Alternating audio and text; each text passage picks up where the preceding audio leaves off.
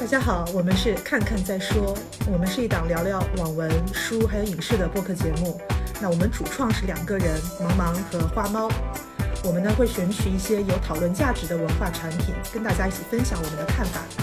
大家好，我是花猫。首先呢，给大家拜个晚年，祝大家牛年新年好，然后今年都能够顺顺利利的。那本期节目呢是今年的新形式，也就是个人的 solo 短节目。未来呢，如果我或者妈妈有一些个人的主题，而我们搭档又没有时间完成的话，我们会用短场 solo 的方式来给大家出一些短节目，可能呢也会邀请其他飞行嘉宾的加入。那今天的节目呢，就是我对春节档两部电影的简评。其实春节档我们本本来是有计划做一期长节目的，但是因为茫茫在春节期间有一些别的个人的安排，所以说呢，就由我来给大家 solo 来做这期节目。那以下的环节呢，可能会有剧透，也非常的不客观。感兴趣的朋友可以继续收听。那么今天我来跟大家讨论的电影主要是两部，《刺杀小说家》和《你好，李焕英》。那先说《刺杀小说家》吧。哎，我这个气啊！我打的话呢，会打到五点五分。其实电影如果是论类型片完成度的话，我觉得勉强是可以打六分及格分的。但是因为是陆阳的导演，我真的是愤而扣分的。我对陆阳和双雪涛的组合是有非常大的期待的。我本身是绣春刀系列的影迷，其实两部我都挺喜欢看的。双雪涛呢，我也读过他的《飞行家》和《平原上的摩西》，所以在对这部电影之前，真的是抱着非常大的兴趣的。那看到这部电影的时候，感觉真的是有种背叛的感受。如果说没有这么大的期待，可能还不觉得这么烂。就是因为有这么大的期待，让我不禁想问陆阳：我从《绣春刀二》等你四年，你就给我看这个？那首先来说剧情，其实本片是有一个非常好的高概念的，就是现实和小说的互文，两者是相互交织、穿插在一起、互相影响的。其实这也是双雪涛小说一个非常常用的手法。如果大家有读过他的《飞行家》的话，就会发现他在《飞行家》这本的短篇小说集里，基本上呃有百分之七八十的小说篇目都运用了这种手法。那其实这个高概念呢是非常有意思的，但是在这个本片执行起来呢，却变得非常非常。的无聊，我们有两条线，先来看现实线。现实线呢，我看完可以说是一脸的懵逼，人物弧光堪称莫名其妙。雷佳音的这个角色关宁，还有一个相对明确的动机，就是找到自己的孩子。虽然他在找孩子的过程当中经历了各种变故，可以说是特别奇强，变化的莫名其妙。前半节你根本看不出他有什么智商。整整个就是被反派忽悠着去做这做那，但是结尾的时候呢，他突然就恍然大悟，明白 BOSS 的大阴谋了。那杨幂的角色呢，就很难不让我问一句：姐，你做这么多到底图啥？现实生活中的陆空文，堪称是对男频小说家的刻板印象，就是一个废物宅男。不知道围攻七英俊的几位老哥认不认自己是这个形象呢？你呢也看不出他有什么人物动机，反正就是爱写网文，而且还不挣钱。反派 boss 也非常的费解，镜头铺了特别老长的对他的一个发布会，用的是 3D 全息投影，你感觉这个阿拉丁的集团特别互联网巨头托拉斯，但是最后这个互联网巨头用在哪儿呢？用在了黑男主角的手机上。只能说互联网行业确实发展了。原来的反派不是石油大亨就是军火贩子，现在改互联网巨头了。问题是这也不新鲜啊！二零一五年的《谍影重重五》就在讲后信息时代，你批判的也不如人家吧？而且呢，陆阳，我觉得他在历史上不算是一个不会拍文戏的导演啊。他的《绣春刀二》有一个我非常喜欢的镜头。就是到快结尾的时候，张译他演的角色是要死了嘛？他死前对辛芷蕾抬了抬手，其实他们之间是有一些暧昧关系的，但是一直都没有拍出来。直到结尾这个镜头，可以说是一切尽在不言中。这个场景可以说是我国产片的十大名场面之一。我就不知道为什么到了这部电影的文戏拍的真是莫名其妙。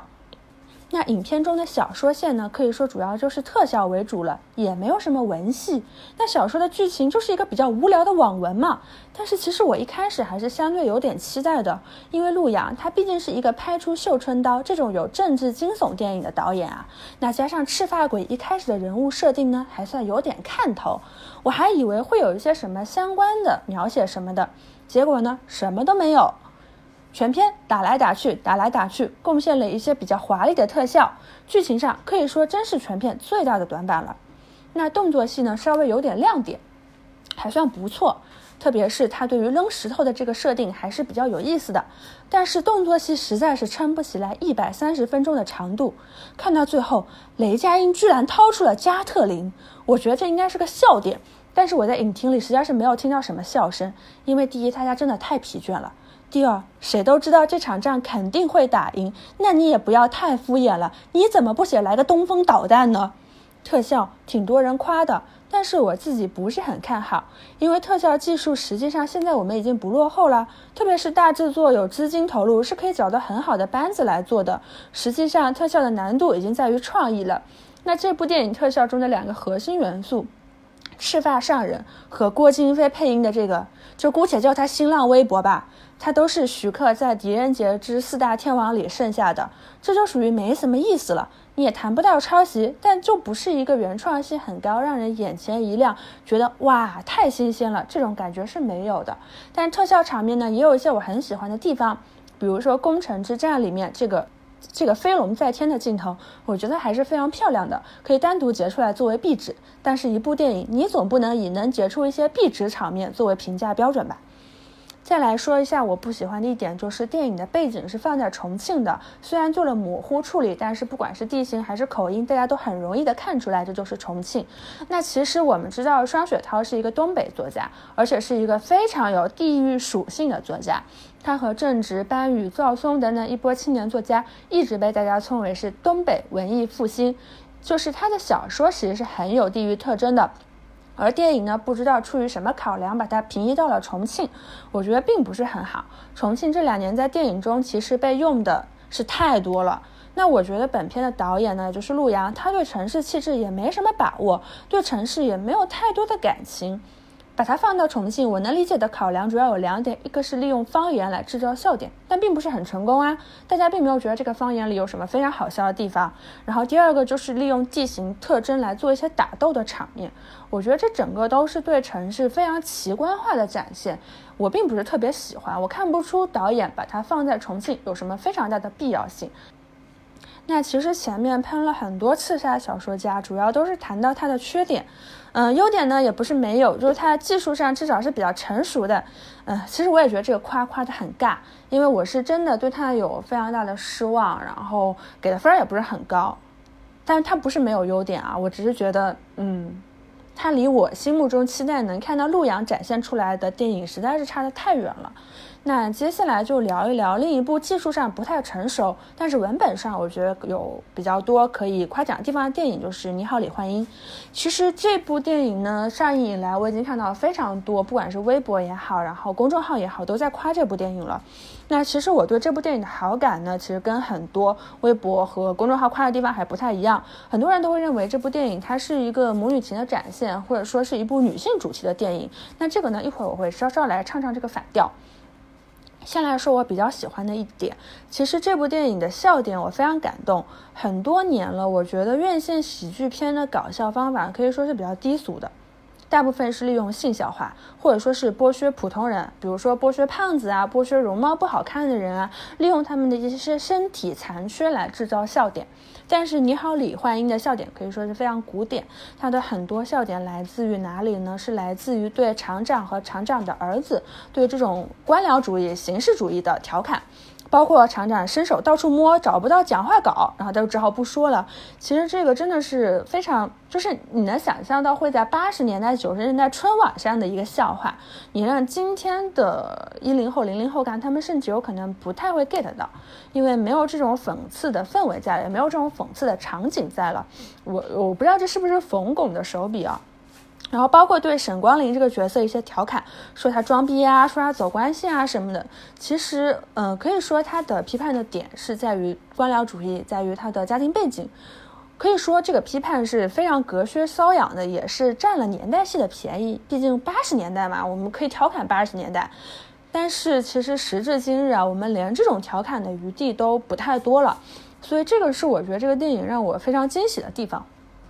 那母女戏份呢，也是很多人夸奖的地方，我也觉得很感动。嗯，但是感动的地方是他非常用力的去写了一位母亲的少女时代，这个是非常可爱，甚至可以说是非常罕见的。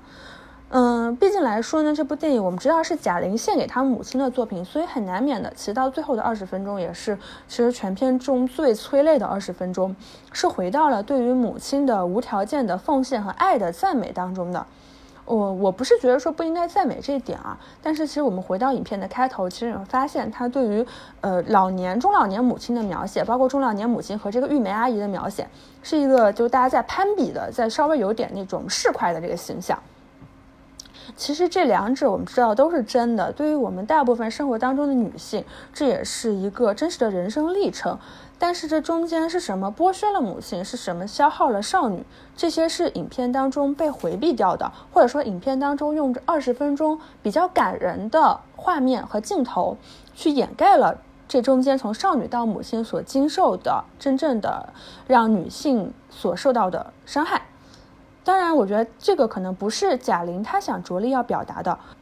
我感觉这部电影更多的是怀念和对母亲的一种歉意，就是树欲静而风不止，子欲养而亲不待嘛。当然，导演他可以选择他想表达的任何的面相，我只是对这种回避表示了一点遗憾。但我仍然会觉得说，至少贾玲拍出了前半部分，其实中间的那部分是需要更多的人去注视、去拍摄、去反映出来的。也不是说没有，包括像柔情史啊、姨妈的后现代生活啊、相亲相爱等等，它也有一定的聚焦到女性的。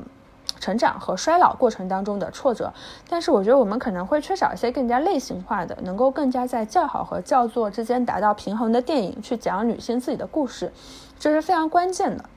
然后这里其实我也想谈这个问题，就是如果今天我们去想自己的母亲，很多人可能会发现很难去想象一个母职以外的形象。比如说家庭关系比较好的母女会想到一些大家相处的很温馨的画面，那家庭关系不好的就不用说了，就是对原生家庭各种并不友好的回忆。